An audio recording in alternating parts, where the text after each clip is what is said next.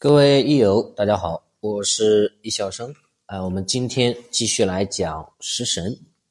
食神呢有四大能力，分别叫泄身、生财、治杀、损官。那这四大能力呢，它在不同的时候会产生不同的效果。为什么呢？因为事情总是这样的，每个事情它都有两面性。它有有利的一面，自然有不利的一面。什么时候有利呢？它处在正确的时间，处在正确的位置，就是有利的。反之，错的时间、错的人，那就是不利的。你比如谢身，什么是谢身呢？谢日主啊。那这个谢身有利的时候，比如。日元很强，财官无气，那这个就是身强而无财官，有能力但是没机会，怎么办呢？要是有个食神就好了。这个时候见到食神就叫食神土秀。举个例子，比如癸丑、乙卯、甲子、丙寅这个四柱。甲木日元生在卯月，自作子水来生它；月干乙木来比合，年干癸水，时支寅木。这一个甲得到了一个乙、一个寅、一个卯，得到三个木，又得到一个子、一个癸、两个水。你说他强不强啊？又生在春季，非常强。这个就是身强的表现，甚至强的太过分了。好在这个时候，石柱有一个丙火的食神，这个丙火食神就发挥作用了，就去发泄这个日元的秀气，这就是泄身的有利之处。那有没有不利的时候呢？有，那就反过来嘛。日主非常弱，本身就已经太弱了，再来人泄耗你，你根本扛不住啊！雪上添霜嘛。你比如甲木日元，如果生在戌月，本身就不得令了吧？你再遇到一片泄耗，比如你再来三个土，那这个时候泄耗就更严重了。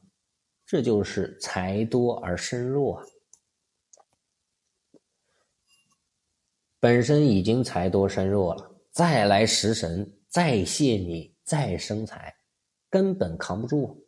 无论是大运还是流年遇到都不行啊，都不喜欢。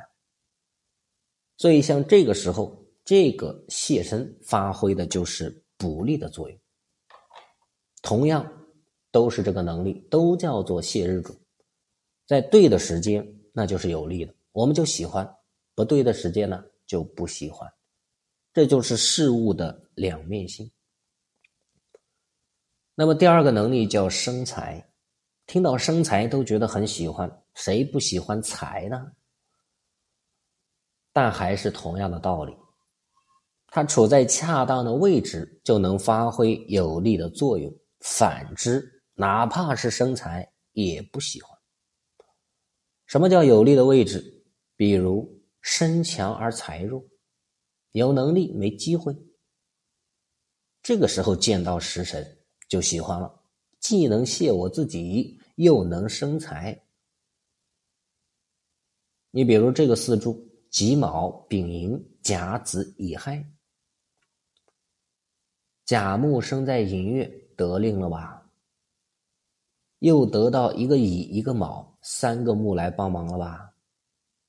又得到亥子，是不是水又来生啊？总共八个字，一大半都在帮你，你又得力，是不是身强啊？毫无疑问。那这个时候身强财弱啊，土是无气的，好在月干有个丙火。这个丙火就帮大忙了，这个丙火就既泄身又生财。从而导致全局的流通，这就是发挥了好的作用啊！出现在恰当的地方，所以像这种四柱，他就喜欢走时尚大运，来泄身生财，帮助全局流通。那么它不利的一面呢，就是相反的情况，本身已经财多身弱了，那就非常怕食神。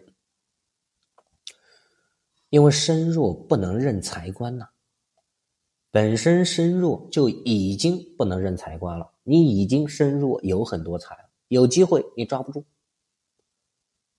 这个时候，啊，你的领导再给你添加重担，你再去分管这一块再去分管那一块我给你升职，没有用啊，你干不了啊，你自己的能力不够，那再多给你派的任何任务都是压力。